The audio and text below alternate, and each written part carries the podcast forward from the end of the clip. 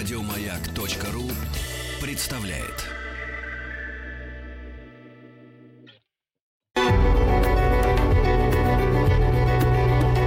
Много букв. Любимые тексты главных персон современности. Здравствуйте, дорогие радиослушатели. У микрофона актер театра и кино Сергей Ключников. Я хотел бы прочитать произведение Михаила Зощенко, одного из своих любимых писателей. 20 августа исполнилось бы 126 лет со дня рождения Михаила Михайловича. И в честь его дня рождения хотел бы прочитать его произведение «Рассказы Назара Ильича» господина Синебрюхова. Великосветская история Фамилии Бог меня обидел, это верно. Синебрюхов Назар Ильич. Ну да, обо мне речь никакая, очень я даже посторонний человек в жизни. Но только случилось со мной великосветское приключение, и пошла от того моя жизнь в разные стороны. Все равно как вода, скажем, в руке. Через пальцы, да и нет ее. Принял я и тюрьму, и ужас смертный, и всякую гнусь, да только все может впустую. Нету здесь такого человека, молодого князя вашего сиятельства. Может, и ушел он из России вон, а может, и не живой теперь. Казнь принял. Так-то вот. Был тому сколько? Четыре года взад. Призывает меня ротный командир в чине гвардейский поручик и князь ваше сиятельство. Ничего себе, хороший человек. Призывает, так, мол, и так, говорит, очень я тебя, Назар, уважаю. И вполне ты прелестный человек. Сослужи, говорит, мне еще одну службишку. Произошла, говорит, февральская революция. Отец староватенький, и очень я даже беспокоюсь по поводу недвижимого имущества. Поезжай, говорит, к старому князю в родное имение – Передай вот это самое письмишко в самой, то есть его ручки, и жди, что скажет. А супруге, говорит моей, прекрасной полячке Виктории Казимировне, низонько поклонись в ножки и ободри, каким ни наесть словом.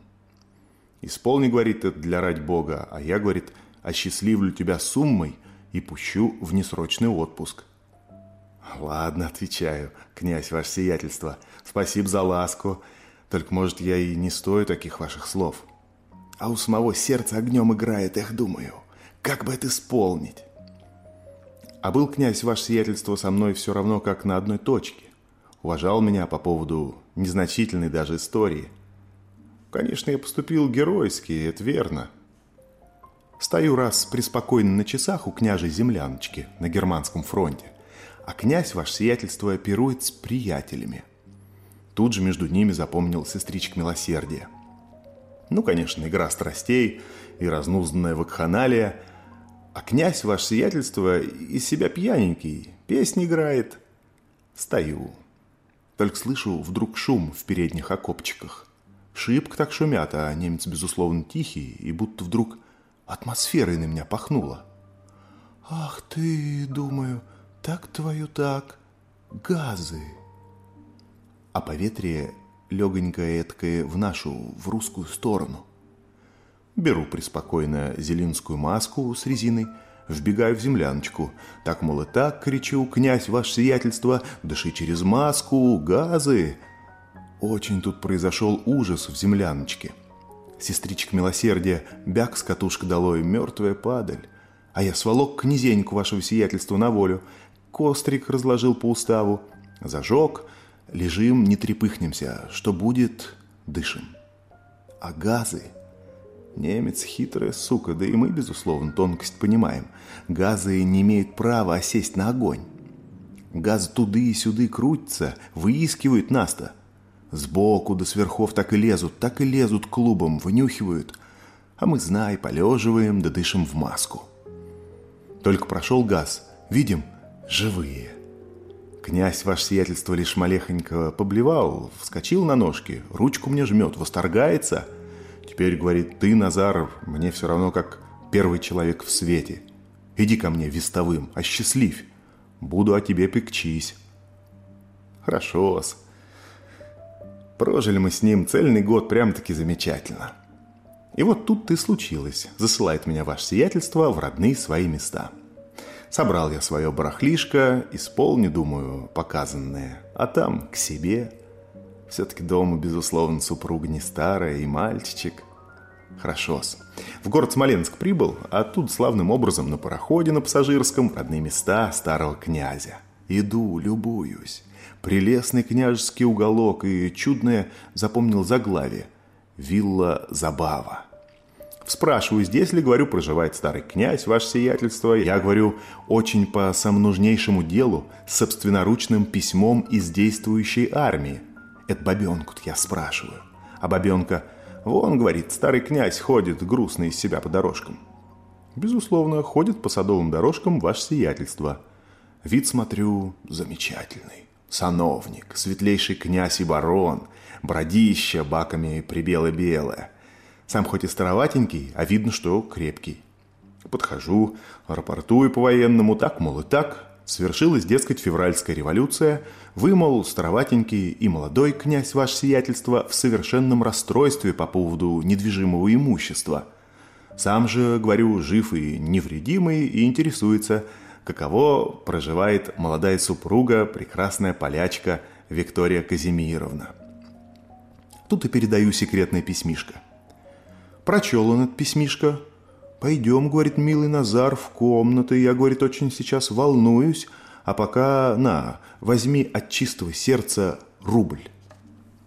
Тут вышла и представилась мне молодая супруга Виктория Казимировна с детей, Мальчик у нее, сосун млекопитающийся. Поклонился я низенько, спрашиваю, каково живет ребеночек, а она будто нахмурилась. Очень, говорит он, нездоровый. Ножками крутит, брюшком пухнет, краши в гроб кладут. «Ах ты, — говорю, — и у вас, ваше сиятельство, горе такое же, человеческое». Поклонился я в другой раз и прошусь вон из комнаты, потому понимаю, конечно, свое звание и пост. Собрались к вечеру княжие люди на поужин. И я с ними. Харчим, разговор поддерживаем. А я вдруг и спрашиваю. А что, говорю, хорош ли будет старый князь ваше сиятельство? Ничего себе, говорят, хороший, только не иначе, как убьют его скоро. Ай, говорю, что сделал? Нет, говорят, ничего не сделал. Вполне прелестный князь. Но мужички по поводу февральской революции беспокоятся и хитрят. Тут стали меня, безусловно, про революцию спрашивать, что, к чему. Я говорю, человек не освященный, но произошла, говорю, февральская революция, это верно. И низвержение царя с царицей, что в дальнейшем опять, повторяю, не освящен. Однако произойдет отсюда людям немалая, думаю, выгода. Только встает вдруг один, запомнил из кучеров. Злой мужик. Так и язвит меня. Ладно, говорит, февральская революция, пусть. А какая такая революция? Наш уезд, если хочешь, весь не освещен. Что к чему, кого бить, не показано. Это, говорит, допустимо. И какая такая выгода? Ты мне скажи, какая такая выгода? Капитал? Может, говорю, и капитал, да только нет, зачем капитал? Не иначе, как землишкой разживетесь. А на кой мне, Ярец, твоя землишка, если я буду из кучеров, а? Не знаю, говорю, не освящен, и мое дело сторона. А он говорит, недаром, говорит, мужички беспокоятся, что к чему. Старосту Иван Костыля побили ни за что ни про что. Ну и князя, безусловно, кончит. Так вот поговорили мы славным образом до вечера, а вечером ваше сиятельство меня кличет. Усадили меня, запомнил, в кресло. А сами такое. Я, говорит, тебе, Назар, по-прямому. Тени я не люблю наводить. Так и так, Мужички не сегодня-завтра пойдут жечь имение. Так нужно хоть малехонько спасти. Ты, мол, очень верный человек. Мне же, говорит, не на кого положиться. Спаси, говорит, для рать Богу положение. Берет тут меня за ручки и водит по комнатам. Смотри, говорит, тут саксонское серебро черненое и драгоценный горный хрусталь и всякие, говорит, золотые излишества. Вот, говорит, какое богатое добрище. А все пойдет, безусловно, прахом и к чертовой бабушке а сам шкаф откроет, загорюется. Что ж, говорю, ваше сиятельство, я не причинен. А он, знаю, говорит, что ты не причинен, но сослужи, говорит, милый Назар, предпоследнюю службу. Бери, говорит, лопату и изрой ты мне землю в гусином сарае. Ночью, говорит, мы схороним, что можно, и утопчем ножками. Что ж, отвечаю, ваше сиятельство, я хоть человек и не освященный, это верно, а мужицкой жизнью жить не согласен. И хоть в иностранных державах я не бывал, но знаю культуру через моего задушевного приятеля, гвардейского рядового пехотного полка. Утин его фамилия. Я, говорю, безусловно согласен на это дело, потому, говорю, если саксонское черненное серебро, то по иностранной культуре совершенно невозможно его портить. А сам тут хитро перевожу дело на исторические вещички. К ночи, скажем, уснула наипоследняя собака. Беру лопату и в гусиный сарай. Место щупал рою. И только берет меня будто жуть какая. Всякое это не есть гнусь и невидаль, в воспоминания лезет. Копну, откину землишку, потею и рука дрожит. А умершие покойники так и представляются, так и представляются. Рыль, помню, на австрийском фронте окопчики и мертвое австрийское тело нашли. Из Рим когти у покойника, предлинные-длинные, больше пальца. Ох, думаем, значит, растут они в земле после смерти. И такая на нас, как сказать, жуть напала. Смотреть больно. Один гвардеец дерг да дерг за ножку австрийское мертвое тело. Хороший, говорит, заграничный сапог, не иначе австрийский. Любуется и примеряет в мыслях. И опять дерг да дерг, а ножка в руке и осталась. Да, вот такая вот гнусь мертвая лезет в голову. Но копаю самосильно, принуждаюсь. Только вдруг как зашуршит что-то в углу. Тут я и присел. Смотрю, ваше сиятельство с фонарчиком лезет, беспокоится. Ай, говорит, ты умер, Назар, что долго? Берем, говорит, сундучки поскорее, и дел конец. Принесли мы, запомнил, десять притяжеленных тяжелых сундучков – землей закрыли и умяли ножками. К утру выносит мне ваше сиятельство 25 целковеньких, любуется мной и за ручку жмет. Вот, говорит, тут письмишко к молодому вашему сиятельству. Рассказан тут план местонахождения клада. Поклонись, говорит ему сыну, и передай родительское благословение. Об тут мы полюбовались друг другом и разошлись. Домой я поехал. Да тут опять речь никакая. Только прожил дома почти что два месяца и возвращаюсь в полк. Узнаю.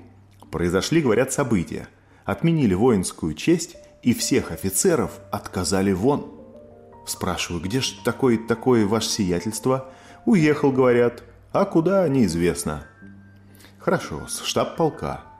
Являясь по уставу внутренней службы, так и так рапортую из несрочного отпуска, а командир по выбору, прапорщик Лапушкин – бяк меня по уху.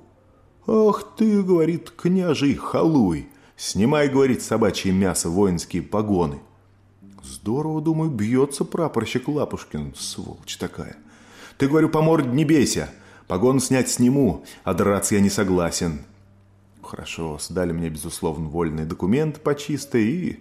Катись, говорят, колбаской. Денег у меня, запомнил, ничего не было. Только рубль даренный, зашитый в ватной жилете. Пойду, думаю, в город Минск. Разживусь, а там поищу вашего сиятельства. И осчастливит он меня капиталом. Только иду не шибко лесом. Слышу, кличет кто-то. Смотрю, посадские, босые босички-крохоборы. «Куда, спрашивают, идешь катишься, военный мужичок?» Отвечаю смиренно мудро, качусь, говорю, в город Минск по личной своей потребности – «Так, — говорят, — а что у тебя, скажи, пожалуйста, в вещевом мешочке?» Так отвечаю, кое-какое свое барахлишко. «Ох, — говорят, — врешь, худой мужик». «Нет, воистинная моя правда». «Ну так объясни, если на то пошло полностью свое барахлишко». Вот, объясняю, теплые портянки для зимы, вот запасная блюза гимнастерка и штаны кое-какие. А есть ли, спрашивают, деньги? Нет, говорю, — Извинить худого мужика, денег не припас. Только один рыжий такой крохобор, конопатый.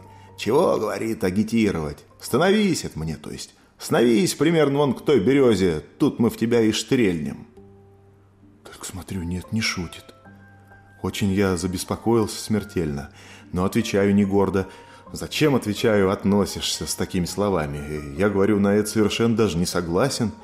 А мы, говорят, твоего согласия не спросим. Нам, говорят, на твое несогласие ровно даже начихать. Становись и все тут. Ну, хорошо, говорю. А есть ли вам от казни какая корысть? Нет корысти, говорят, нету. Но мы, говорят, для ради молодечества казним. Дух внутренний поддержать.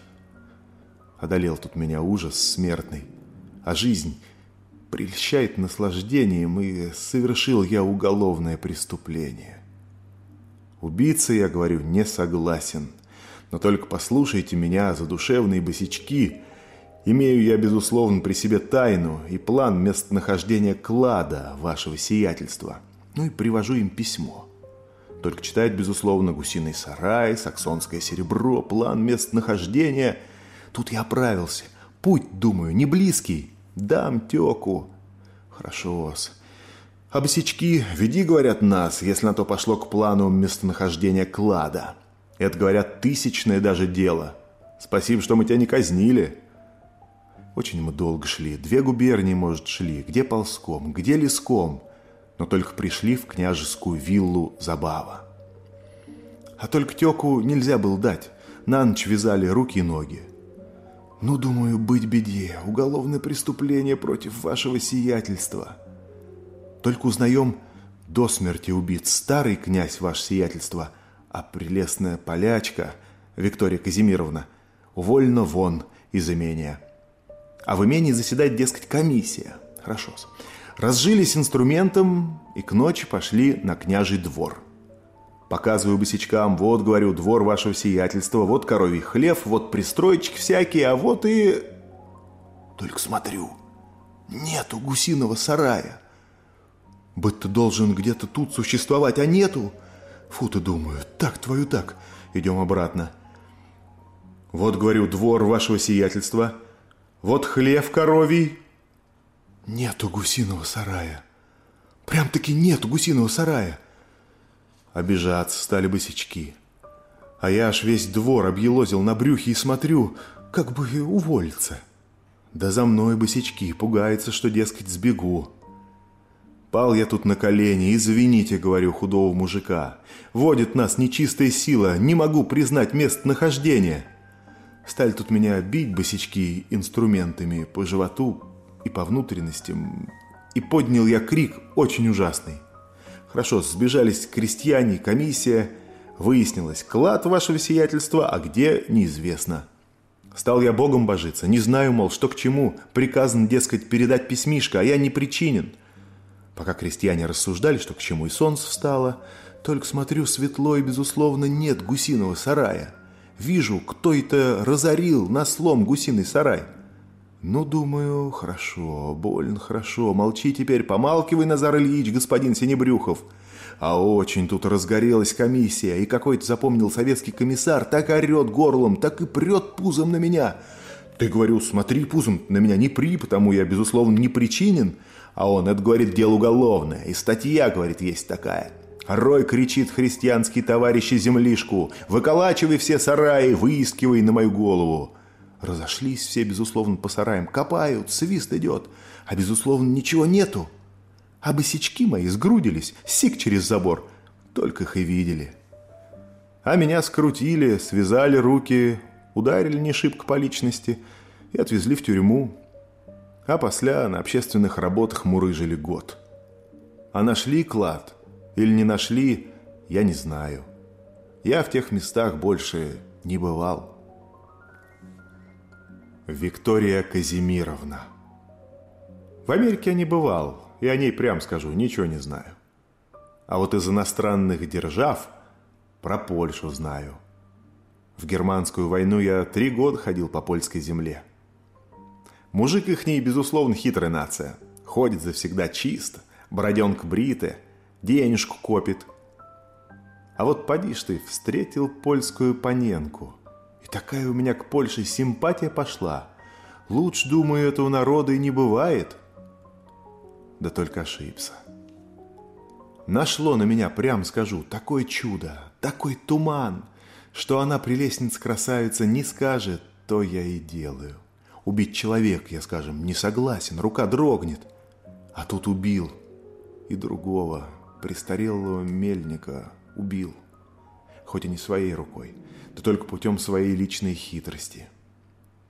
А сам подумать грустно, ходил легкомысленно, женишком, прямо около нее. Бороденку даже подстриг и в подлую ее ручку целовал. Было такое польское местечко, Крево. На одном конце пригорок немцы окопались, на другом обратно пригорок. Мы окопчики взрыли. И польское это местечко Крево осталось лежать между окопчиками во враге. Польские жители, конечно, уволились, а которые хозяева и, как бы сказать, добришка кому покинуть грустно, остались. И как они так существовали, подумать странно. Пуля так и свистит, так и свистит над ними. А они ничего, живут себе прежней жизнью. Ходили мы к ним в гости. Бывал в разведку, либо в секрет, а уж по дороге, безусловно, в польскую халупу. К мельнику все больше ходили. Мельник такой существовал, престарелый. Баба его сказывала, имеет, говорит он, деньжонки капиталом. Да только не говорит где будто обещал сказать перед смертью, а пока чего-то пугается и скрывает. А Мельника точно скрывал свои деньжонки. В задушевной беседе он мне все и высказал. Высказал, что желает перед смертью пожить в полное семейное удовольствие. Пусть, говорит, они меня такого-то малехонько побалуют, а то скажи им, где деньжонки, а берут как липку и бросят за свои любезные, даром, что свои родные родственники. Много букв. Много букв. Любимые тексты главных персон современности. Сегодня вы слушаете рассказы Назара Ильича господина Синебрюхова из цикла произведений Михаила Зощенко. Читает артист Тамбовского академического драматического театра Сергей Ключников. Мельник этого я понимал и ему сочувствовал – да только какое уж там сочувствовал семейное удовольствие, если болезнь у него – жаба. И ноготь, приметил я, синий. Хорошо, баловали они старичка.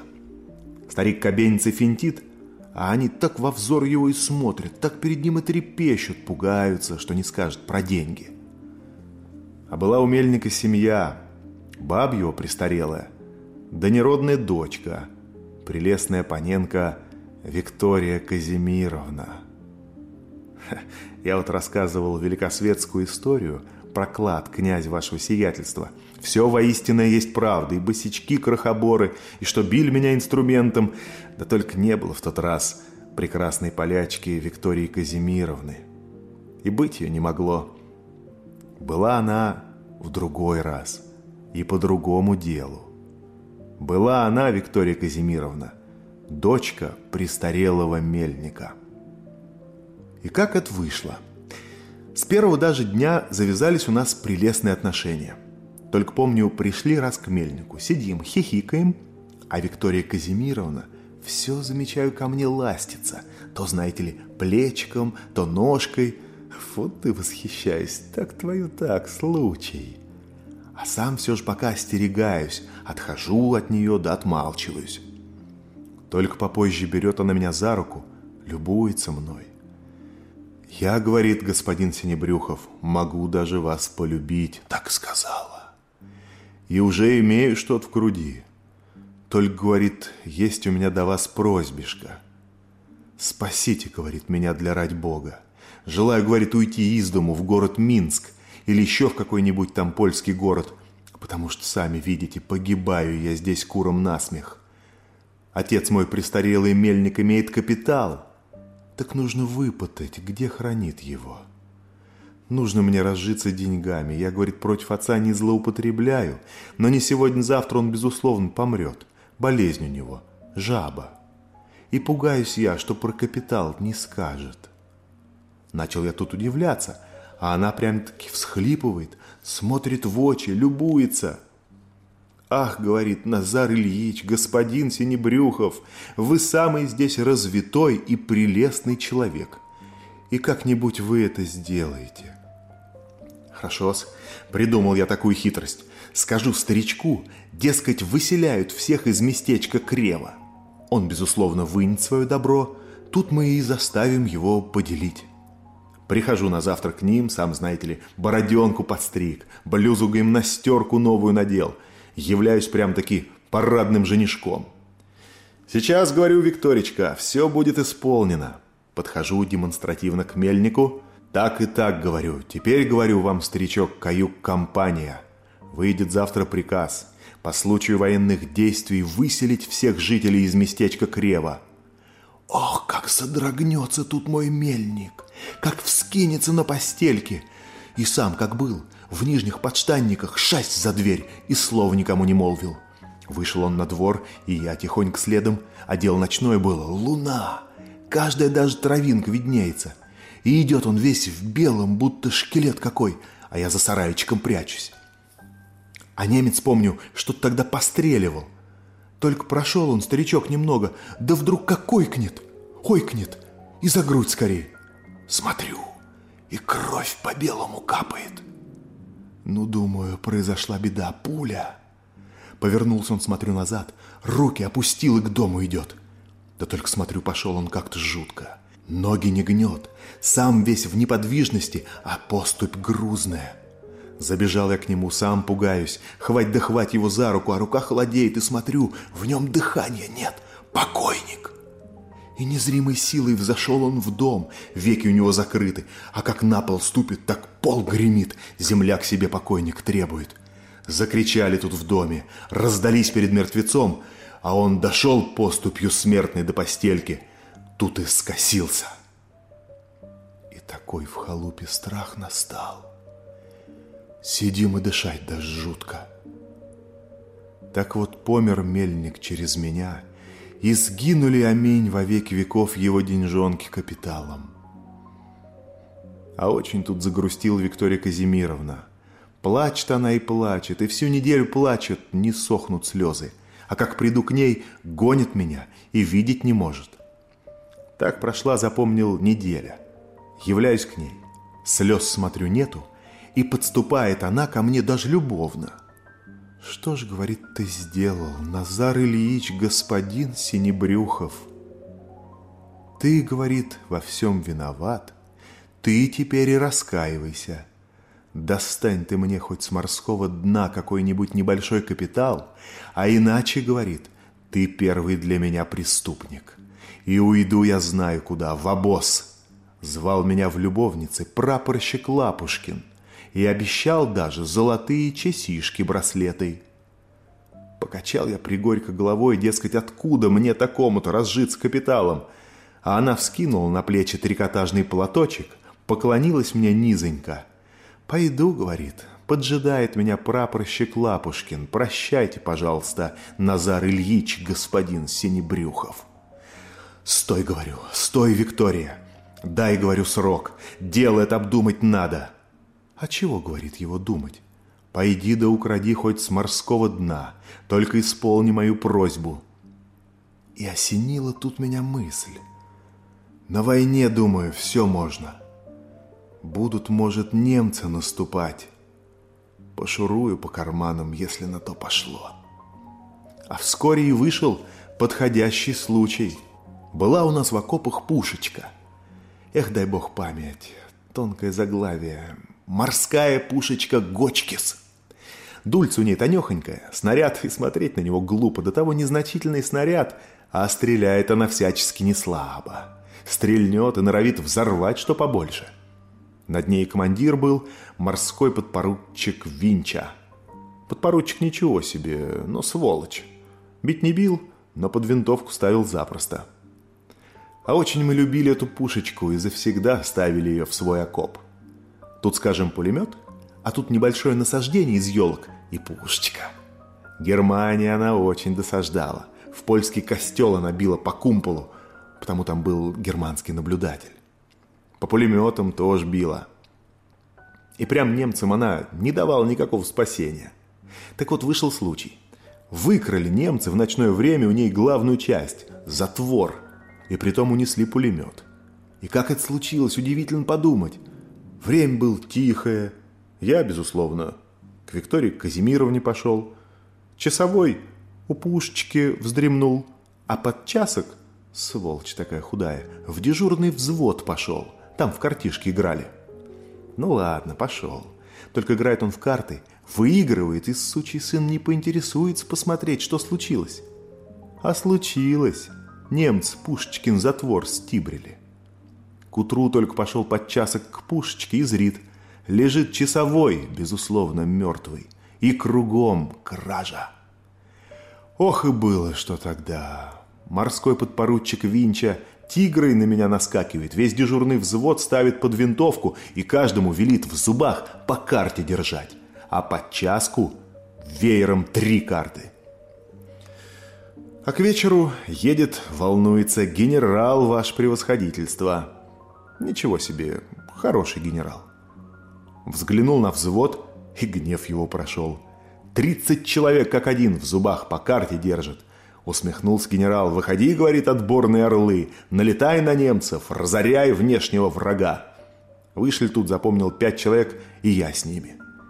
Генерал, ваше превосходительство, восхищает с нами.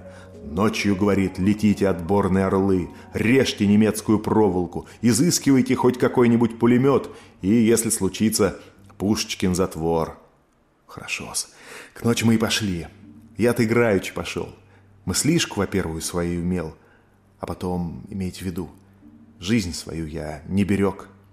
Я, знаете ли, счастье вынул. В 1900 должно быть, что в шестнадцатом году, запомнил, ходил такой черный, люди говорили, румынский мужик. С птицей он ходил. Так она, сволочь такая ученая, клювом вынимала счастье. Ну, кому что. А мне запомнил планета, рак, и жизнь предсказана до 90 лет. И еще там многое, что предсказано, что я уж и позабыл, да только все исполнилось в точности. И тут вспомнил я предсказание и пошел, прям скажу, гуляючи. Подошли мы к немецкой проволоке. Темь, луны еще не было. Прорезали преспокойно лаз. Спустились вниз в окопчики германские, прошли шагов с полста. Пулемет, пожалуйста. Уронили мы германского часового на земь, придушили тут же очень мне это было неприятно, жутковато и вообще, знаете ли, ночной кошмар. Сняли пулемет с катков, разобрали, кому что, кому катки, кому ящики, а мне, запомнил, подсунули так их так самую, что ни на есть тяжесть, тело пулемета. И такой провались он совсем, притяжеленный был. Те налегке, шаг да шаг, и скрылись от меня, а я пыхчу с ним, затрудняюсь. Мне б наверх ползти, да смотрю, проход сообщения. Я в проход сообщения – а из угла вдруг германец, прездоровенный, здоровенный, и наперевес у него винтовка. Бросил я пулемет под ноги, и винтовку тоже против него вскинул. Только чую, германец стрельнуть хочет, голова на мушке. Другой оробел бы, другой, ух, как оробел бы. А я ничего, стою, не трепыхнусь даже. А поверни я только спину, либо щелкни затвором, тут, безусловно, мне и конец. — так вот стоим друг против дружки, и всего до нас пять шагов. Зрим друг друг глазами и ждем, кто побежит. Много букв. Много букв. Любимые тексты главных персон современности. Вы слушаете рассказы Назара Ильича господина Синебрюхова из цикла произведений Михаила Зощенко. Читает Сергей Ключников. И вдруг как задрожит германец, как обернется назад. Тут я в него и стрельнул. И вспомнил свою мыслишку. Подполз к нему, пошарил по карману. Противно, но... Ну да ничего, превозмог себя, вынул кабаньей кожи бумажник, вынул часишки в футляре. Немцы все часишки в футляре носят. Взвалил пулемет на плечо и наверх. Дошел до проволоки, нет лаза. Да и мыслимо ли в темноте его найти? Стал я через проволоку продираться, трудно. Может быть, час или больше лез. Всю порвал себе спину и руки совсем изувечил. Да только все-таки пролез. Вздохнул я тут спокойно, залег в траву, стал себе руки перевязывать. Кровь так и льет. И забыл совсем, чума меня возьми, что я еще в германской стороне, а уж светает. Хотел был я бежать, но тут немцы тревогу подняли, нашли, видимо, у себя происшествие. Открыли по русским огонь, и, конечно, поползи я. Тут бы меня приметили и убили. А место, смотрю, вполне открытое было. И подальше травы нет, лысое место. А до халуп шагов триста. Ну, думаю, каюк-компания, лежи теперь на Азар Ильич, господин Синебрюхов. Благо трава спасет. Хорошо, лежу. А немцы, может быть, очень обиделись. Стибрили у них пулемет, и двоих почем зря убили. Мстят, стреляют. Прям скажу, без остановки. К полдню перестали стрелять, да только смотрю, чуть кто появится в нашей русской стороне, так они туда и метят. Ну, значит, думаю, безусловно, они на стороже и нужно лежать до вечера. Хорошо-с. Лежу час и два лежу, интересуюсь бумажником, денег немало, только все иностранные. Часишками любуюсь, а солнце прям так и бьет в голову, и дух у меня замирать стал, и жажда. Стал я тут думать про Викторию Казимировну. Только смотрю, сверху на меня ворон спускается. Я лежу живой, а он, может, думает, что падаль, и спускается. Я на него тихонько шикаю. Шш, говорю, пошел, провал тебя возьми. Машу рукой, а он, может быть, и не верит, и прям на меня наседает. И ведь такая птичья сволочь прям на грудь садится. А поймать я его никак не поймаю, руки изувечены, не гнутся. А он еще бьется больно клювом и крылами. Я отмахнусь, он взлетит и опять рядом сядет, а потом обратно на меня стремится и шипит даже. Это он кровь гадюк на руке чует. Ну, думаю, пропал Назар Ильич, господин Синебрюхов. Пуля не тронула, а тут птичья нечисть, прости господи, губит человека зря. Немцы, безусловно, сейчас заприметят, что такое приключилось тут за проволокой. А приключилось, ворон при жизни человека жрет. Бились так мы долго. Я все норовлю его ударить, да только перед германцем остерегаюсь, а сам прям-таки чуть не плачу. Руки у меня и так-то изувечены, кровь текет, а тут еще он щиплет. И такая злоба к нему напала. Только он на меня устремился, как я на него крикнул, «Кыш!» кричу, «Сволочь паршивая!» Крикнул, и, безусловно, немцы сразу услышали. Смотрю, змеей ползут германцы к проволоке. Вскочил я на ноги, бегу. Винтовка по ногам бьется, а пулемет на земь тянет. Закричали тут немцы, стали по мне стрелять, а я и к земле не припадаю. Бегу! И как я добежал до первых халуп, прям скажу, не знаю. Только добежал, смотрю, из плеча кровь текет, ранен. Тут поза халупами шаг за шагом дошел до своих и скосился замертво. А очнулся, запомнил, в обозе, в полковом околотке. Только хвать похвать за карман, часишки тут, а кабаньего бумажник как не бывало. То ли я на месте его оставил, ворон спрятать помешал, то ли выкрали санитары. Заплакал я пригорько, махнул на все рукой и стал поправляться. Только узнаю, живет у прапорщика Лапушкина здесь, в обозе, прелестная полячка Виктория Казимировна. Хорошо-с.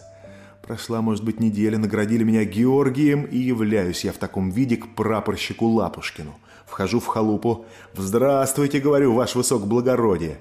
И «Здравствуйте, пожалуйста, прелестная полячка Виктория Казимировна!» Тут смотрю, смутились они оба. А он встает, ее заслоняет. «Чего, — говорит, — тебе надобно? Ты, — говорит, — давно мне примелькался, под окнами треплешься. Ступай, — говорит, — отсюда, вот так твою и так!» А я грудь вперед и гордо отвечаю, вы, говорю, хоть и состоите в чине, а дело тут, между прочим, гражданское, и имею я право разговаривать, как и всякий. Пусть, говорю, она, прелестная полячка, сама сделает нам выбор. Как закричал он на меня. Ах ты закричал, секой такой водохлеб. Как же ты это смеешь выражаться? Снимай, говорит Георгия, сейчас я тебя, наверное, ударю. «Нет, отвечаю, ваше высокоблагородие. Я в боях киплю и кровь проливаю, а у вас, говорю, руки короткие». А сам тем временем к двери и жду, что она, прелестная полячка, скажет. Да только она молчит и за Лапушкину спину прячется. Вздохнул я пригорько, сплюнул на пол плевком и пошел себе. Только вышел за дверь, слышу, кто-то топочет ножками. Смотрю, Виктория Казимировна бежит, с плеч роняет трикотажный платочек. Подбежала она ко мне, в руку впилась цапастенькими коготками, а сама и слов не может молвить. Только секундочка прошла, целует она меня прелестными губами в руку, и сама такое «Низенько кланяюсь вам, Назар Ильич, господин Синебрюхов, простите меня такую-то для рать Бога, да только судьба у нас разная». Хотел я было упасть тут же, хотел было сказать что-нибудь такое, да вспомнил все. Перевозмог себя. Нету, говорю тебе, полячка, прощения во веки веков. Много букв. Что читают те, о ком говорят все. Еще больше подкастов на радиомаяк.ру.